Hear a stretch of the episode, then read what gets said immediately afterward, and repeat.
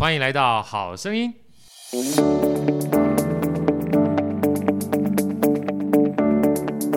大家好，我是好序列好哥，今天非常开心啊，这个邀请到呃，算是我的同事啊，因为大大学院的时候跟我一起共事的老师，那也是我的好朋友啊。然后说句老实话，我们有很多算是共同的朋友，共同的兴趣。那最重要是。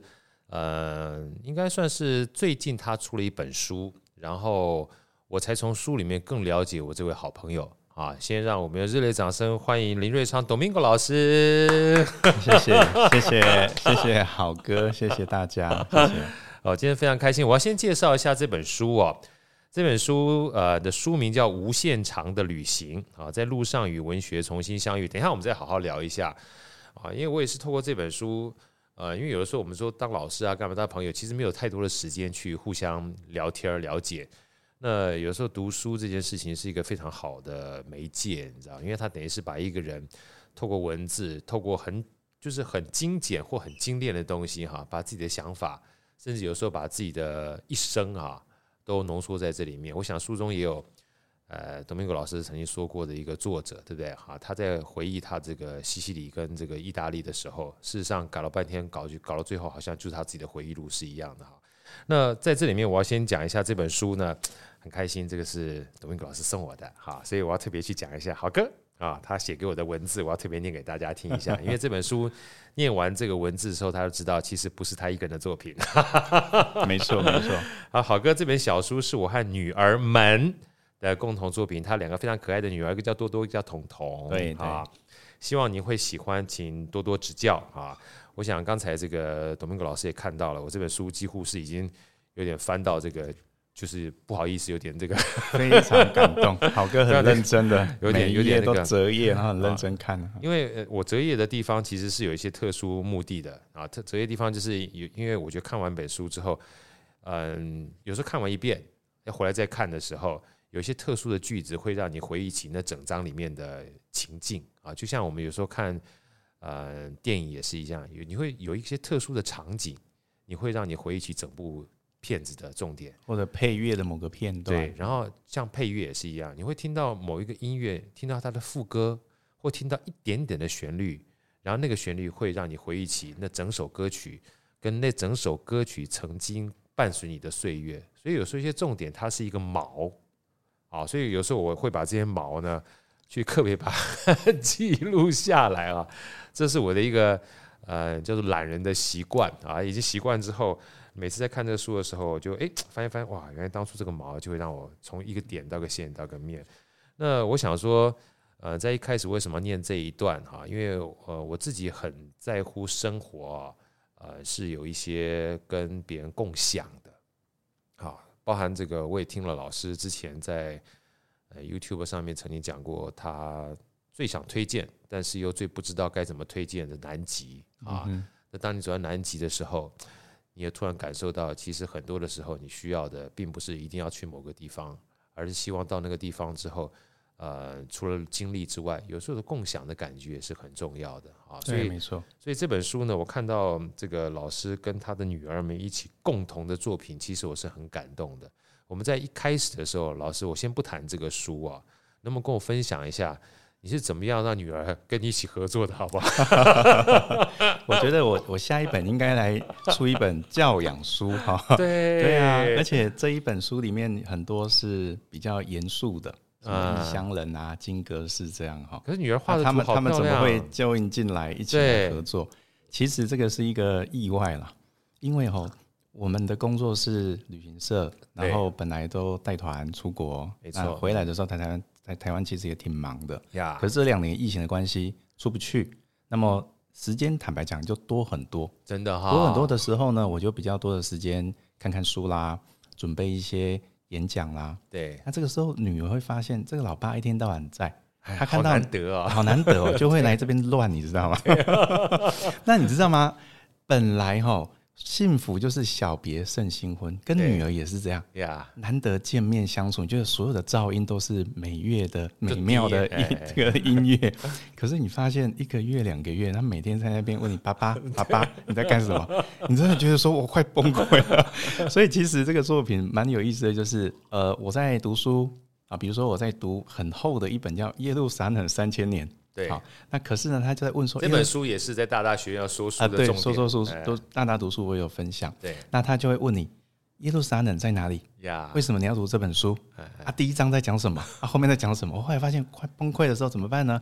还好，他们都喜欢画画。我那时候就说，哎、欸，你看到这个金阁寺，啊，不是金阁寺，清真寺。对，这个金顶清真寺有没有很漂亮？我说好漂亮哦。我说哦，你把它画下来，以后你长大一点，我带你去。然后他在旁边慢慢的画哦，你够搞哦！你在教养第一名。然后，然后像教父也是啊，因为刚好后来准备要出书的时候，我发现我怎么可能去拿到教父电影的剧照？那个是有版权的嘛。那刚好呢，那个动物方程式那个卡通，对，里面呢有讲到一只小老鼠，然后他在向教父致敬那个桥段，我就从我的手机里面去把那个呃。剧照啊，把它找下来。然后我就跟他说：“哎、欸，那个彤彤，我小女儿，你帮我画一张老鼠版的教父。”哦，他开心的要命，因为他觉得他看的卡通，他现在把卡通的情节跟真正的教父的剧照把它合在一起，所以他就画，他就画了一个很厉害呃，呃，这个卡通版的，就是《动物方程式》里面的是老鼠的教父。对对对，你一边讲，对对对，我翻，我翻给妹你看一下。所以其其实你说一起创作。啊、呃，这个是结果论，叫一起创作了。对，实际上整个过程里面，是因为老爸觉得小孩太烦了，你看给他一点的事情去做，这样这叫只要思想不滑坡，办法总比问题多。你看我这个我们的听众看不到，但没有关系，到时候有我们取得这个老师的首肯之后，看能不能放在我们这个相片集里面。没问题，没问题。这是那个他女儿画的教父，用用老鼠画的教父，厉害哈！对啊。所以我说这样的一个共同创作啊，你说，呃，父母亲到时候同时看到这本书的时候，我觉得将来是个很美好的回忆耶，对不对？对啊，而且因为出书有新书发表会，对，我就带着他们去新书发表会，对，所以也无形之中让他们体验一下一些比较可能他们在这个学生阶段不太容易 touch 到的一些活动，真的。不过好哥，我后来有点点后悔。哦，怎么说？讲有一点点是，我已经很勉强讲，有一点实际上是蛮大的后悔。对，为什么？因为哈，你知道吗？我是作者，他们应该是配角，帮我画几幅插画。对。那么这一本书出版完之后呢、我当然我当然就是想说，哎，送给一些以前的好朋友啦。团圆呐，但是好像像比如说尊敬的好哥啦，那图好像画的比文字好，然后 but but 就出来了。好哥应该是极少数没有回馈说 图画的比较好的，我是留在今天说。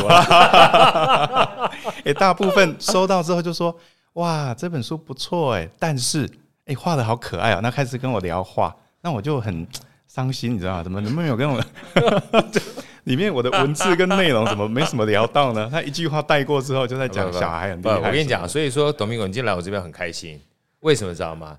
因为我们今天是声音版，要不然我基本上就把所有的图画直接放在 YouTube 上面给人家看。所以现在现在目前别人想看的话，买书哎有道理。今天就好好认真听我们聊天。是的，是的，聊。其他你要买书的话，这是另外一个 bonus。听完我们文字之后，再去看看这个图，你就知道是父母。父女这双方之间啊，共同创作是个多么美好的事情，是是，对不对？是。说完这件事情之后哈，我们讲说，有的时候我常跟大家讲，就是有时候留白跟空闲哈，呃，会是生命当中一个非常好的礼物。要不然的话，很多父母亲也不见得像有这疫情的过程当中，当然不是件好事儿了哈。可是因为很多父母亲不能出去工作了，或必须在家工作，反而很多跟亲子之间相处的时间。是啊，是啊。那我们刚刚在这个开始录音之前啊，Domingo 我也问老师说：“哎呀，这本书，好哥，其实我我我必须诚实讲啊，我不是一下子把这本书看完的，因为你那时候给我说是慢慢开始，前面开始看，尤其光这个一直到金阁寺哈，我就已经看了快两三天，你知道哈。”然后看了一箱，看金阁寺完毕之后，剩下到看不见的城市，我就是隔一两个礼拜之后才去看。但看完之后也是一样来来回回看，因为像这种东西，我觉得在看的过程当中，它就跟这个你在旅行是一样的。而且最重要的关键，我必须跟大家承认一件事情：这里面是包含着旅行，包含着文学。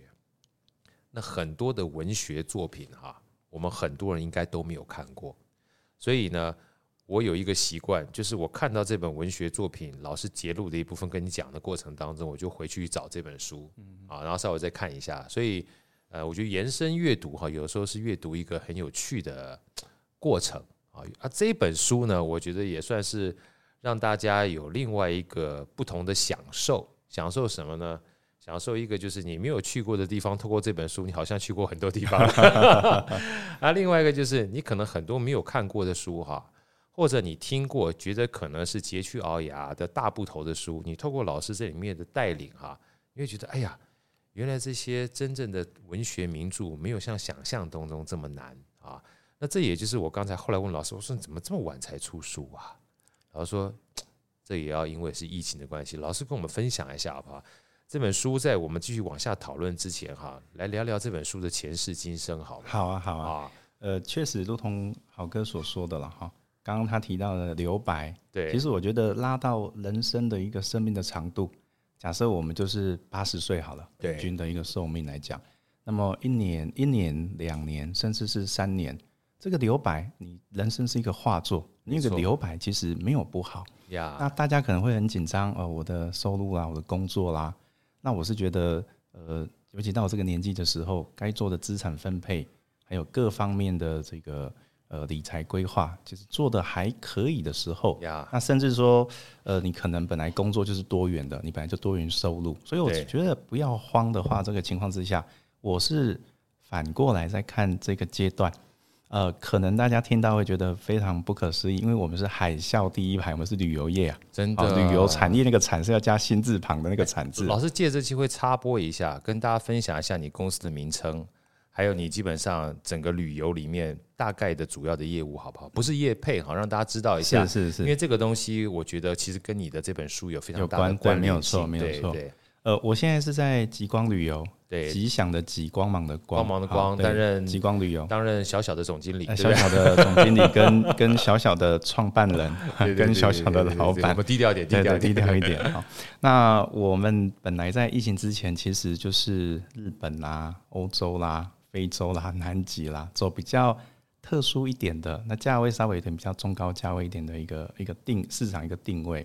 那我自己是还没有开极光旅游这家公司的时候，那么我自己是领队了。对，啊，我这二十多年来大概就是蛮乐在其中的一个工作，到处到到处走，到处玩，然后介绍。我再稍微复述一下哈，大家知道一下，从日本到欧洲到非洲。到南极，那这也就是大家到时候看这本书，你就感受到啊，为什么会有金阁寺，为什么阿尔及利亚，对对对，啊，为什么会有布拉格啊，甚至包含老师在过程当中说你要到一个最远的地方啊，在南极啊，你就知道说这些都是老师亲身的经历，对对对，世界的尽头，对世界的尽头，对。所以回到刚刚讲生命的留白，其实我觉得用一个不同的角度来看的话，我是很感谢。人生有机会按暂停钮.因为哈，我从很年轻的时候，大学刚毕业，我就觉得我只是想要到处去走走看看，好.有一种比较文人的浪漫也可以，文青好了、哎，不安的心就，就是那个钱闻起来不是香的，是臭的 铜臭味哈。我们怎么我们怎么可以我们怎么可以用有限的人生去追逐那个无限的财富跟欲望呢？对，这太 low 了吧，对不对？这么 low？对。可是现实的考量，当然后来你还是要落地了。那我的意思是说，可是前面我的大概从毕业到疫情之前，差不多二十年左右。其实我觉得我的人生是被推着走的，对，好，不管结婚、生小孩、买房子，可能跟大家都一样。那么，只是我的工作是因为我是在旅游业，yeah. 所以我就可以去布拉格去了一次、十次、一百次。我可以到世界的尽头，到南极，对，我可以去到别人不可能会去的地方，像阿尔及利亚，因为那个光是签证，台湾护照要压三十一天。那不太容易，你一本护照拿去为了办签证要三十一天。哦，阿尔及要对，而且整团整团去要整团的护照一起一起压一起压护照正本，所以不太容易。但是我总觉得这二十多年来被推着走的那种感觉，其实你会很想停下来。可是停下来谈何容易？没错。所以回到整个人生的一个长度来讲的话，哎，正好它让我可以停下来。对。那停下来的时候，这本书就是因为我停下来完之后，我就觉得我想要把。年轻的时候还没有出国，唯一的离开台湾这块土地就是往上跳就离开了，对对，一秒钟就下来了，所以从来没有离开过。跟一离开完之后，这二十年可能去了将近一百个国家跟地区，而且每年在国外的时间远大于在国内。那刚好我把年轻时候还没有真正离开过台湾、没有出国的一些阅读、一些感受，所以年轻的阅读，我觉得就是一颗一颗的种子。对，那在二十多年来呢，它没有机会长得很好，但是呢，它冒出了几个芽。可是你总觉得好可惜哈。对，那至少这两年让它发芽长成一棵一棵的树，呀，然后呢，我再把它组织成一片森林。所以这本书我觉得就是我把年轻的阅读二十多年来慢慢发芽的出来的，不管它是开花，它变成一棵树，那现在呢，我整理出一片森林或者一个花园，然后把它结集成这本小书。无限长的旅行，哎，这个老师连说话都有画面在这里面。我那时候刚刚在跟老师在聊，我说读老师这本书啊，老师除了讲话之外啊，因为里面太多的风景了，因为其实旅游本来就很多风景嘛，再加上里面讲了很多的文学，然后所有的文字里面有更多的风景，这风景有写实的，有虚幻的。甚至有就是超写实啊，你觉得它好像是真的，但它可能不是真的哈，所以有各种不同的想象空间在这里面。那另外一个哈，我们刚才也聊到，就是老师这本书其实非常奇特啊，看看起来是六本文学著作，但是每一本文学著作里面其实带到了非常多全世界各种不同的风景。这个风景不仅是地点，甚至是不同的人，嗯哼，更是不同的人生啊。所以我说读起来的时候，感觉好像就是有六个。乐章，你知道，那每个乐章里面也有各个不同的起承转合哈，所以念起来，再加上老师在整个铺陈上面有各种不同的字体，包含老师自己的啊，可能是你的随笔笔记，再加上你写这本书，可能是你的演讲稿组成的，再加上把文学里面的一些文字做节录，所以阅读起来你就会觉得好像会跟着你的节奏感在里面运行，读起来读起来特别舒服。我不知道老师，你这部分是不是有特别去做一点点的这个安排跟铺陈，让这些读者跟着节奏感慢慢有那种越醇越香的味道？因为好哥是音乐人出身的，我不敢不敢。对所以那个音乐性，好哥有读到我。我坦白讲，我作为一个小小的作者，我是蛮感动的，甚至感动到我们刚刚开录之前有点起鸡皮疙瘩那种感动。因为呃，被被读出来的那种感觉啊，尤其是你埋的很深的。被人家读出来那种书的结构，确实是如此哈。那为什么是六本小说？因为我的工作很有意思，我是听不懂古典乐的，我也不喜欢古典乐的。可是我们的工作，你当你带团去柏林爱乐，你总得聊一下柏林爱乐吧？当你去维也纳，哈，那你总得讲一下音乐之都，那你要聊聊音乐家吧？那可是很有意思的地方，就是说我去过最长的呃最常去的。两个城市，维也纳跟布拉格，那都去超过一百次的一个经验哈。那尤其是捷克布拉格，我们都是做那个深度之旅。那每一次呢，我总觉得我介绍完这一个国家，介绍完这个国家的啤酒、美食、历史，你总是要介绍人文吧？人文就是艺术啦、音乐啦。那你音乐要介绍的时候，你总得至少认识一个音乐家吧？至少一个吧？有道理。哎，查一下资料哦，有。捷克有个音乐之父叫史麦唐纳，对，还有他作品没有很多，他呢最经典的，对，最经典的就是一个就是 我的祖国，哇，好巧啊，刚好介绍完这一个国家的历史地理完之后，来放一个音乐师傅史麦唐纳的我的祖国，My Country，捷克话叫 Má Vlast，啊，他刚好就六个乐章，那你可能很难想象哈，我这辈子把六个乐章从头听到完哈，至少听了一百次。因为每一次都带团的时候，带团的时候，然后我发现那一个交响乐一放啊，对我来讲也很帮助很大。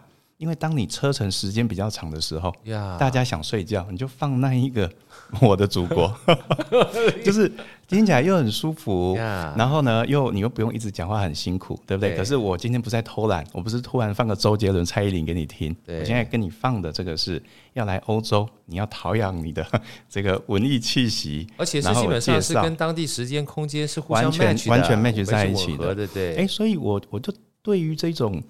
一个交响乐，它有六个乐章，而且它第一乐章是序曲，等于说它就是先来预告我后面要做什么，然后第一个乐章、第二个乐章，一直到最后第六个乐章。所以我的那个脑袋里面其实已经被内建，就是有一个节奏，它就是六个乐章。那交响乐有个好处就是。你不一定要从第一乐章开始听，没错，你可以只听其中一个乐章，甚至说你也不用把第三乐章整个听完，对，你某一个段落自己截取。所以我就是发现这样的一个音乐性，其实应该会蛮适合这一本小书。那这本小书就是说，今天就像好哥你的阅读方法，是我本来期待读者的阅读方法，就是无聊的时候随便翻一翻，真的，然后随便看一看。可是看完之后，你自己会感觉到好像前面有什么跟这里有关。那你好奇再去翻前面的，也就是说，他如果从第一页的第一个字读到最后一个字，它应该就是一个完整的交响乐。对。可是交响乐不一定强迫非得要从第一秒听到最后一秒。对。你随时截取你喜欢的，它一样会有感动的音符，会有让你有记忆点的一个段落。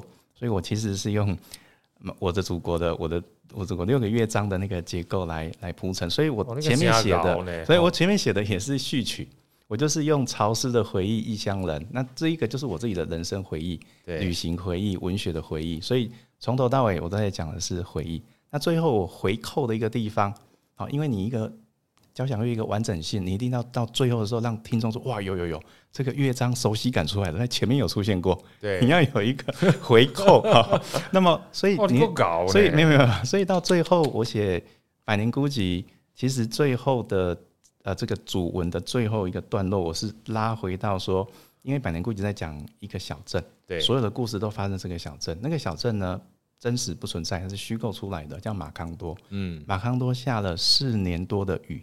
所以一想到马康多就是潮湿的回忆，所以前面潮湿的回忆跟最后讲马康多，那整个无限场的旅行其实就是我无限场的回忆，也是潮湿的回忆。那潮湿回忆不能太潮湿哦。第二个，呃，这个第二篇金阁寺，我写到我写到那边的话，我写不下去，因为我想到的是我跟我父亲最后一次的旅行。到金阁寺，那那对你潮湿的回忆开始，可是后来。情绪太泛滥的时候，你没办法写下去的。那我就想到，呃，金阁寺正好它是被火烧过，那这一个美有时候是干燥被火烧完之后的一种一种美，所以我就把它写干燥的美。我发现那个干燥的美四个字写下来之后，我就能够进行下去了。对，因为就把原来那种稍微嗯湿润啦，这湿润可能是泪沾襟的那种湿润。或者是内心那种澎湃的湿润，要让它重新回到干燥哈，它才会起来。你知道吗？你看到你我看到你这个金阁寺，因为金阁寺被烧掉，它是第二间金阁寺嘛，对不对？然后我听到你刚刚讲说，有的时候美这件事情哈，它被烧掉的那种美也是一种美。我就记得有一次我听到这个大陆有一个脱口秀明星叫做李诞。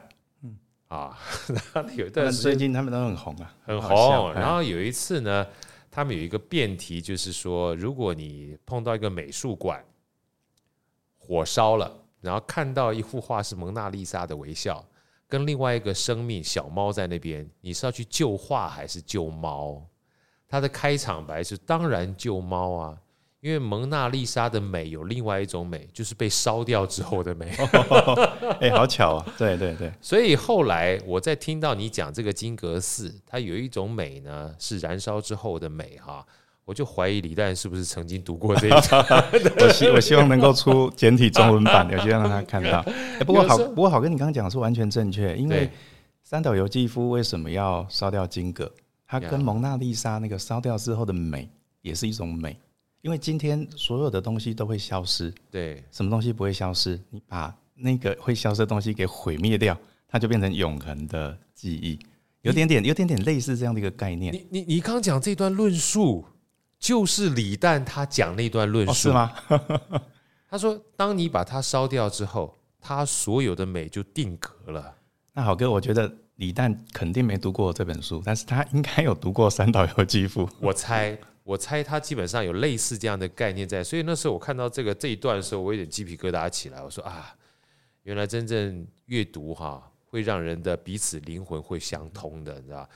那刚刚讲到这一段，大家就可以体会到哈，Domingo 老师其实呃文笔啊文采文青啊，基本上都一流。所以我一开始就觉得很奇特，老师做旅游的到底 background 是什么？后来才知道，老师如果追溯一下的话，你之前是学中文跟心理的，而且这两个基本上搭在一起，其实非常特殊。来，我们在前世今生聊一下好不好？就是你的。我觉得很多的东西，我们后来的这个产出啊，一定跟我们的人生的经历跟养成是有关的。虽然这本书我非常鼓励大家去看，而且留了这么多的坑好让大家去挖哈，但我想再多了解一下老师的前世今生，或许你会在读这本书的时候有更多的共鸣，知道很多的今天都是过去的自己累积起来的。然后，如果你想要明天跟今天不一样的话，你就可以有给自己一点不同的方向哈，去旅旅游啊。啊，跟女儿这个搞关一下，对，老师聊一下好不好？没错没错。你的背景的话，中文跟心理这两个，对，大家在一起是什么样的机机缘跟因缘机会？是是是。嗯，当然我现在遇到人家拿出来的名片，我就是极光旅游总经理，小小小总经理这样，大大总经理。那这 二十多年来的工作经验，除了公司的经验以外啊，更多的当然就是带团。对，所以我的外在的身份。就是极光旅游总经理跟国际领队，对啊，这是外在的身份。可是如果说时空呃时时间能够逆转回去，在啊大学刚毕业的那一年，其实我那时候只报考一间研究所，其他研究所我觉得我没有要读，我不是要读硕士，我是觉得我有兴趣想要再继续的啊往前往前去猎取一些喜欢的东西，对，没有错。对，那所以我只报考了一间呃这个学校啊，当时是。关渡艺术学院，现在是台北艺术大学，北艺大，啊、北艺大。对，啊、那我好多的好朋友都在那个地方。是，我也我也只选了一个戏剧研究所，而且我只选理论，因为我想要好好去读戏剧，好读那个希腊悲剧啦、莎士比亚啦等等类似。喜欢。对对对，所以为什么会去选啊戏剧这个研究所？那因为我大学读心理系跟中文系这样。可是，其实心理系是一个误会啦，是在联考制度之下落点预测啊。那那当时我不小心选的那个理组嘛。那已经选错了。其实不是理组，是很厉害的第三类组。我们第三类组那个时候呢，其实就是现在目前考医科啊、考心理啊、考农啊，就是很厉害、很辛苦、很会念书的学霸就对了。这样讲比较清楚，呃，对不对？误会误会。我们现在在旁边这个录音，另外很厉害。我们现在有三个人在现场，一个叫 Manny，一个叫 Domingo 老师，一个是我。其实除了我之外，另外两个都是学霸。对对，Manny 是学霸，我应该不是。那您也是学霸。呃，我应该是。高中的时候还不知道读什么，那反正好像听说男生读理科比较对啊，反正就乱选一通。那选了之后，不可能你联考的时候去考第一类组啊。对。那所以考完之后，可是我我在考试的时候，呃，这个慢慢准备要上大学的时候，就是我就发现说自己对物理化学没有兴趣，也不擅长。那怎么办呢？后来就发现，哎，整个在三类里面剩下一个心理学。仿佛跟人文有稍微接近一点点，接上一些边儿，对，比如说荣格啦、弗洛伊德啦，至少在人文思潮这个领域里面有沾上一点点边。对，那么进去以后发现还是不太一样啦，你还是要学一些跟医医理相关的，对对，医理相关的。那还好，就是我们所在的学院，我们是叫社会科学院，心理系在里面。那我们的对面啊，我是嘉义中正大学的这个这个社会科学院，我们的对面呢是呃这个文学院。我发现这么这么近啊！我发现文学院飘来飘去，那些哈不是鬼魂，是美丽的女生们在那飘来飘去。我发现好像，我现在好像在这么多飘飘来飘去美女前面，就是我我发现我发现说，哎，挺挺挺挺不错的哎哈。那我就我也觉得不错啊，我就觉得呃，就是走到对面去旁听啊，修课啦。那后来你说你真正的旁听到底是听课还是看美女？我们嘉义。在民雄呃，中正大学在民雄，民雄有一个很有名的飘来飘去的是鬼屋，我们都我们都嘛带女同学去那边课外教学。你这个实在是心机太重了，对啊，在开玩笑，开玩笑。那所以后来就呃修的课就觉得越修越有兴趣了，所以是这样，因为这样的情况之下才变成心理跟中文毕业。哦，所以你那时候对双主修，哎，双主修。可是我其实，在大概大学二年级左右，我就蛮确定说我。不可能会从事跟心理相关的，心理大概就是把学分修完，低空飞过就好了。我比较稍微有点点用心，因为感兴趣，就还是在文学这个领域里面。包括当时就开始呃有接一些呃校刊呐、啊、或者教务部的一些杂志刊物的一些稿、啊、稿件。那还有呃也因为是校内记者的关系，像当时林怀民老师是中正大学有颁一个荣誉博士给他啊。那像比较一些特殊的，尤其是在人文领域的的一些人物出现的时候，我就会代表学校去做做访问啊。所以当时就累积一些，我觉得是应该跟呃这本书比较有关的一些养分呀。所以年轻的时候是这样一个累积，写作啦、采访啦、视野啦，或者是说像林怀民老师啊、赖声川老师啊，在那个时候基本上。呃，也算带动了一批，不管是在戏剧，或者是舞蹈，或者是艺术相关的风潮，对，对，对？所以这个是不是也是因为你后来这样的关系，才想要去考北艺大？有关系？没错，没错，没错。而且在大学的时候，也在图书馆打工。对。那我那时候觉得读不懂的经典没关系，当时我就有一个想法是，可是那是一个挑战。对。那我今天呢，想办法先把它看完啊，有没有看得懂？有没有什么感受？我也不用太叫 gay 掰。对，那我知道说很多时候是你的时间点还没有到，可是你要先把种子先 收集起来，所以我当时是蛮蛮认真去读很多真的读不下去的一些经典。啊，读完之后很有意思的地方就是，它慢慢在你生命中，在你后面的时候去萌芽的时候，那个是一个让你非常惊喜的。比如说像我第一篇写异乡人。我怎么可能会在嘉义民雄这乡下地方读大学的时候，我会觉得我有一天会跑到卡妙的出生地，在北非，在阿尔及利亚。那个时候，如果你在路上遇到我，突然问我 Domingo，阿尔及利亚在哪边？我搞不好还回答不出来，不是很确定的。你不要跟我讲说那个时候回答不出来，你现在去问很多也不见得回答得出来，不太容易。而且是误读，哎，什么什么意思呢？因为当时读卡妙，他是存在主义的先驱者，他跟西蒙波娃跟沙特一天到晚在巴黎什么啊，这个沙那个花神咖啡馆，所以你以前以为他是法国作家，对。后来有一天莫名其妙，突然之间因为客人要去非洲玩，对，他去过突尼西亚，去过利比亚，去过摩洛哥，他就来挑战你的权威。哎，Domingo，你们公司还没有什么特别的非洲行程？对，开什么玩笑？我们受到客人这样的一个需求，这样挑战挑战呢，就想办法，哎，就弄出一个阿尔及利亚。那客人说好啊，你弄出来了啊，那你要担保。我说什么担保？你要带我们去。那我也爱玩，我也觉得 OK 了，我就跟着去。可是跟着去的时候，突然有一天行程比较没那么紧凑，你突然想一想，哎，不对呀，突然遇到卡缪了。这里这里对，这里不是就是异乡人卡缪？他说他出生在阿尔及尔，阿尔及利亚的首都，对，阿尔及尔。那我现在不是在阿尔及尔吗？我怎么会在这个地方？我怎么会在这个地方？对。然后突然之间，你就发现异乡人原本的法文，法文他不是这么文绉绉的异乡人，他就是叫局外人，局外人叫陌生人。对，他好像 outsider 还是对对 outsider 没错。那我就突然发现，我前几天不就是一直在跟大家解释，对，法国殖民，所以在这个殖民地出生的法国人呢，回到巴黎，人家把你当是局外人。他还有一个绰号叫黑脚，黑脚，你在你就是在那个。呃，这个大这个这个非洲出生的，那我为了让我的客人听懂，我还特别举例，就像日剧时代，日本人在台北出生，那个叫湾生，对，湾生。那你回到了东京去的时候，人家觉得说你是殖民地出生的，对，好，啊，有点诶刚狼啊，滇刚狼，类似天龙果那个思维，真的没错。然后，然后你你你终于莫名其妙来到了一个卡妙的真正的故乡。那你光是从 outside，你就瞬间懂年轻读的那一本书是在讲什么，根本不是异乡。异乡好像是人生来到这个世界，好像是一个陌生一个异乡。可是你以前对于那个故乡跟异乡的中文翻译太过执着，没错，所以你没有读在读出他那个疏离感。所以当你发现他本来就是一个局外人，他在非洲，在阿尔及利亚。对当地人，当地人是比较我们讲伊斯兰教啊，原住民他们叫柏柏人啊，或者阿拉伯人。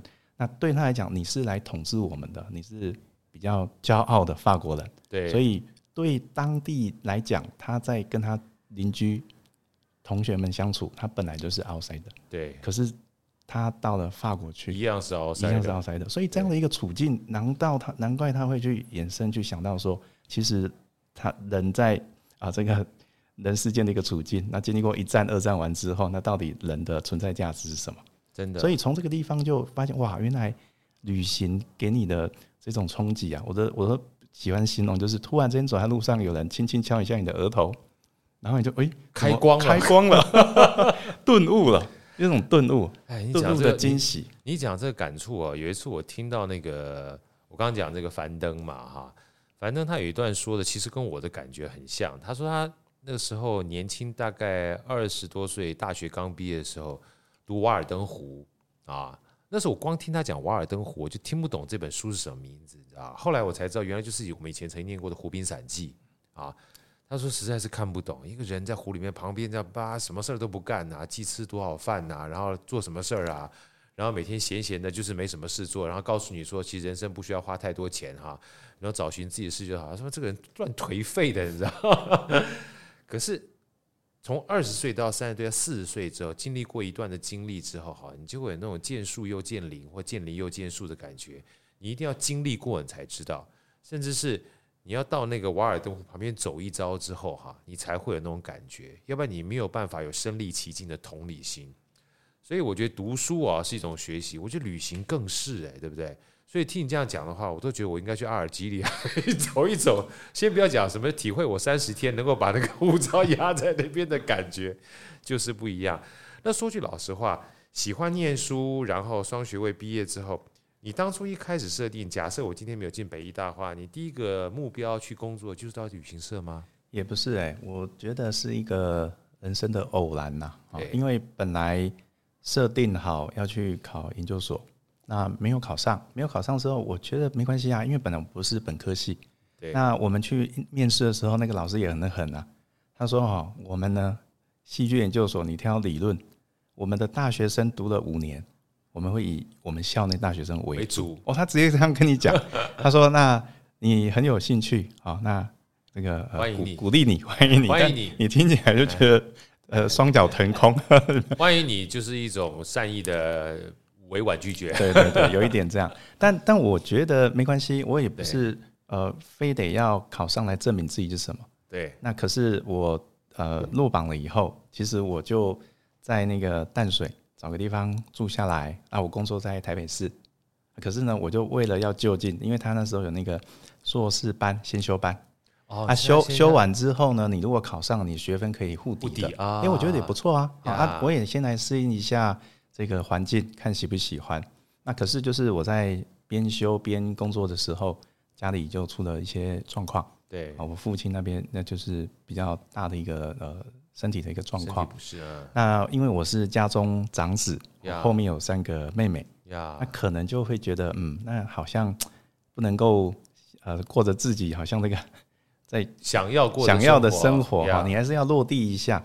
那我就觉得好吧，那我就呃来做一些可能。呃，比较能够快速赚到钱的工作吧，所以我其实是做业务啊，我是南山人寿的业务，一开始对，一开始，那我也尝试销售过像呃这个生前契约，就是灵骨塔、灵骨塔、嗯、啊未上市股票等等的，那做做做，后来发现，哎、欸，其实你当 sales 哈，你要先认同自己的产品，你如果不认同，了解是一回事，是认同。你才有办法去真的做很好的一个一个业务。就是你自己，就是你最好业务其实是分享。是没错没错。那我后来发现，我业务做了一轮，我选择旅行，这个原因是因为我发现我好喜欢旅行了。我在推香港三天两日游的时候，客人说：“哎，是你要去还是我要去？你怎么讲那么开心？” 我发现说：“那那这样是对的哈。”所以就进到这个行业，然后慢慢从业务变成是领队。对，领队完之后，后来就变成是啊，对，经营管理层，经营管理层，然后后来就自己出来创业，有点那样。可是就回到一开始讲的，但是这样一回想起来，其实是被推着走，对，也没有不好，但是总觉得应该要稍微停下来做点什么。可是谈何容易？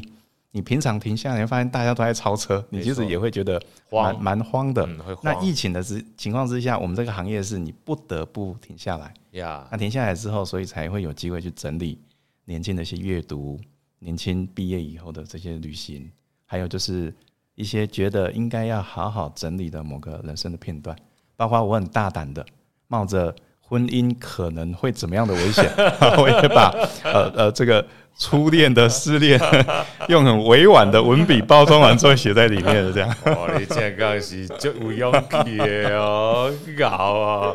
但是我觉得这个啊，真的是很好的礼物。尤其我看到多多彤彤的画在这里面的时候，嗯、我觉得他们长大之后，这是一个非常好哈。呃，我觉得相片是一回事情，但有一本书啊，是属于父女之间的共同创作，真的是超级棒的礼物。而且说句老实话，我光看到一开始看到这无限长的旅行啊，呃，那时候让我想到另外一本书啊，但是跟这个无关，它叫《无限赛局》。其实我很喜欢“无限”这两个字啊，因为其实我们很多的时候的自我设限哈，都是把“有限”这两个字放在前面的，你就会感觉很急啊。但是如果说生命可以慢慢来的时候，有的时候反而会比较有多的选择啊。就像我们这次因为疫情的关系，我自己也觉得是这样子。因为疫情来的关系，我自己也写了好几本书啊。因为你闲着没事干，你知道吗？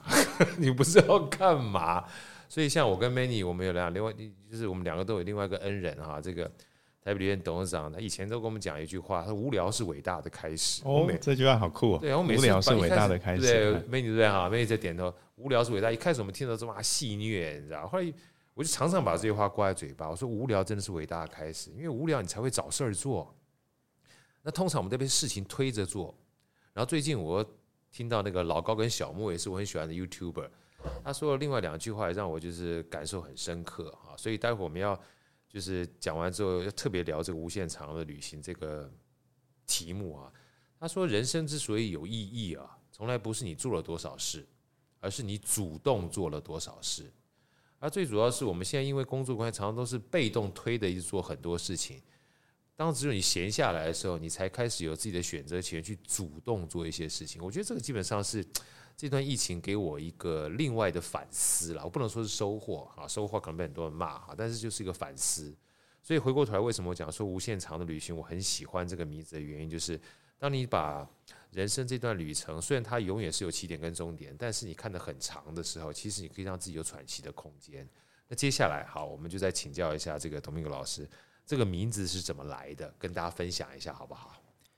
本来这本书整个写完了，哎，那么明明，哎，对，呃，他的前世今生是这样，我简单讲一下，就是他的前世是因为我有安排了八场演讲。对，那跟台北有一个书店叫雅痞书店，雅痞书。那实际实际上雅痞书店它不是卖书了哈，它就是一个艺文空间，办很多的分享演讲。非常。那以前对对，那以前我讲的大概就是什么欧洲十大最美的小镇呀，啊，大航海时代，类似呃跟旅游跟历史有关的。但可是呢，我后来发现疫情的时候哈。你讲旅行，大家也不愿意来听，因为根本出不去。嗯，好，那主办那个呃雅痞书店的老板就找我聊啊，就说：“一看有没有一些我也想分享的主题，那稍微改变一下方向。”那我觉得太好啦。对，因为我一直想要整理年轻的阅读。我刚刚形容那个种子都冒出一点芽了。呀，我就开了一些书单，我们就互相讨论。讨论完之后呢，我就选了八本。啊，这八本其实是有个架构呀。啊，有一本书是艾伦·迪波顿的书，叫《旅行的艺术》，我也一直很喜欢。可是以前在看的时候，没有知觉到它的架构这么迷人。那我在构思八场演讲的时候，哦，当时也还没有决定是八场，可能八场，可能十场。哎，我发现旅行的艺术啊，艾伦·迪波顿他说，旅行不是只有过程。旅行呢是出发前的期待就在旅行了.而且他还创造出一个特殊名词叫临界空间，意思就是说你今天要去京都，你不是从你家沙发就到京都，你今天要坐车去桃园机场，你要等飞机 check in，然后呢你中间可能会 delay，到了之后呢你要从航厦，然后到哪里到哪里，他说有很多旅行的这个临界空间。可是临界空间也是旅行的一部分，是，甚至回来之后，他跟你讲说，所有旅行是结束之后才开始，哎，这就选了。啊，好，因为你没去过京都，你觉得京都是一个天涯海角陌生的地方，可是你去过完之后，这一次奈良发生了不愉快的事情，可是你知道奈良你去过，你对那个地方的感受是完全不一样的，有连接，所以你你结束完之后，你才回想起。那个去过的地方，所以你可能是结束完之后，那趟旅程才真正开始。那这么有意思的架构，我就发现太棒了。我一定要在出发前的期待选一个城市，选一本书；旅行的临界空间选一本书，然后选一个地点。那还有他说，你为什么要去旅行？有时候是异国情趣，哇，你为了异国情趣而去；有时候是为了某种艺术，比如说要去看梵谷。对，好，那我特别去荷兰。好，我去那个南法，诸如此类的。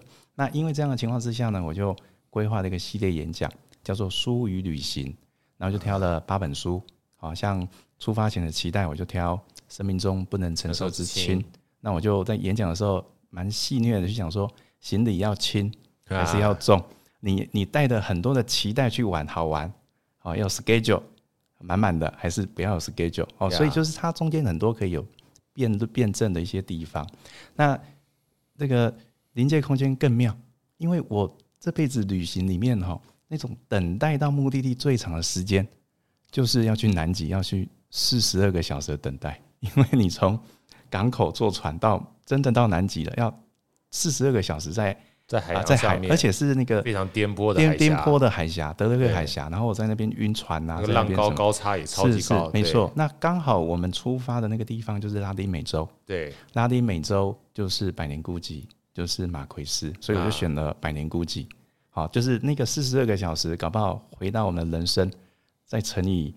是这一个一天乘以一个小时乘以一一年，可能就是四十二年。对，那如果 double 可能就是八十四年。所以也许我们人世间这个就是一个孤寂感，来自于说它本来就是目的地没有到，没错。所以我们只是一个像转机一样等待这个港口，就里面有很多很多文本、旅行经验、我的解读，它可以互相来对应。好，所以这个是前世的部分，总共有八本书。可是这八本书呢，每每一场演讲。大概两个小时完之后，整理出来大概是呃两万两万字左右吧。对对，所以八乘以二，十六万字，就十六万字。那十六万字呢？当时候时报出版周总编辑，对，他非常赏识我的才华。对，他说：“Domingo，你这个写的太棒了，我们来出出了一个百科全书。”然后我就我就我就被他骗去了。去了编辑室的时候，他说：“但是但是，你看人生就是个 but。”对对对，but。他说：“你帮我。”找过来之后，然后你要讲但是但是什么？他说但是没被出去了。我是买买几本册，不是买买百科全书。对对对，而且他还说哈，那个有时候砖头掉下来打到人，也挺凶。那后来就从这里面再挑出了六本书。那六本书的原因就是刚刚提到的，我脑袋里面的结构就是六个乐章的那个结构。那中间再把那个顺序重新安排过。那安排过完之后呢，因为呃。每每一每一本书讲两万个字，其实还是太多了。对，我就把它删删删删到，其实每本书大概剩下八千个字左右。呀，然后我再把呃跟这本书有关的一些人生的点滴回忆，或者相应的旅行的一些经验啊、照片、女儿的画作，全部把它加起来，所以后来就变成这个无限长的旅行。那至于说书名怎么来的，是整个我六个。演讲整理出来了，然后也把人生的回忆、照片等等的东西全部都整理完了。最后，其实书名我也是蛮伤脑筋的。呀，那么出版社我的小编辑他就建议说，因为都在讲旅行跟文学，所以就是在路上跟文学相遇也没有不好，但是总觉得 有点太过于实用，你知道吗？对，就是觉得这个目的性太强，目的性太强了，就是一下子就是说明。我倒觉得它比较适合当副标。那我就在想说，呃，我的这个题目要叫叫什么的时候，那就无聊嘛，就翻翻书架上的这个书哈。书会给你一些答案。对，你知道吗？我一直以来有一个我的文学偶像，那么我是觉得我没办法驾驭他的作品，所以我不敢讲他的书。因为他的书一跳出来的时候，我想说，我要讲两个小时讲他的书，我都不知道我在讲什么 无法驾驭的他。那个作家是谁呢？那个作家就叫卡夫卡。对，光那个变形记就吓死。对，那偏偏我去过布拉格，去过他的故乡，去过那么多次，所以我的感受绝对是很丰富的。我只是无法去把旅行的感受跟他的文本做一个连接，也许时间点还没有到。那这时候呢，我就发现他有城堡，他有呃这个变形记。哎、欸，其实我有一本他的那个极短篇。极短篇有多短呢？就是两百个字、三百个字就读完了，感觉好像是 Twitter 在发文，类似这样。所以它其实是超级厉害，它其实是第一代的那个 Twitter，真的两就两三百个字就会让你回味无穷。对，没错。然后我就翻翻翻，哎、欸，其实我那本书拿起来的时候，我就想到了我在多年前脸书我就发了一篇短文，就像 Twitter 一样的。我那篇短文呢，就是写。我在读卡夫卡的极短篇，篇，那那一篇我在读的时候呢，我正好那天晚上收到了我小女儿的入学通知单，通知说你女儿要去读国小了。好哥不知道有没有这种感觉哈？国小会觉得这个小孩子大了，已经大了，快要脱离。对对对对，就是你会觉得它是一个阶段，然后今天掌控不了。今天有对，没错，今天有一个来通知你说你女儿长大了，好像她童年的某一个阶段被迫结束了。对，那你就会想很多啊，就我常常不在家，然后她长大了等等的，在。通知单跟卡夫卡的小说同时并列在我的眼前的时候，读到那一篇就叫《无限长的旅行》。无限长的旅行加标点符号全部才两百七十个字，但是可以读一辈子的，就这么极短篇这么迷人。这是卡夫卡他作品这么深奥，像迷宫难解一样的一个地方。他写什么呢？他说：“这这段要认真听一下哈，因为这段真的很精彩。来跟我们分享一下。”他说呢，有一个人。他听到远方的号角响起了呀，那.我看到这篇，我就号角就是这一张通知单啊。但是，但是这个人要离开的是我，好像是一个读者一样，我要看我女儿，她要走她的人生了。那这个人听到远方的号角响起了，他呢就说跟他的仆人讲，说他说把我的马牵出来。他仆人牵出来，他问仆人说：远方的号角响起来，你没听到吗？他说我没听到啊.因为那是你内心的号角。对，每一个人有自己的一个号角。对，那。仆人就问这个主人说：“你要去哪里？”他说：“我没有要去哪里啊，离开这里就是我的目的。”哇，这好酷啊！你不觉得这中这里就是我这中间里面，你要用消极来看的话，就是在逃避；可是用积极来看的话，就是我不用管，我就是离开，我就是做，just do it。就是那一种，我就是离开，离开就是目的，做就是目的。离开妈妈的身体就是我的目的，出生就是目的，出生就是目的，没错。其实也有这样的一个一个一个解读一个方式。那接下来仆人就问主人说：“那你要带干粮啊？哦，你今天出发的时候行李都没有带，你要出门去，不管去哪里，你没有带行李，那么你连你的便当、馒头、干粮都没有带。”然后主人就回答仆人说。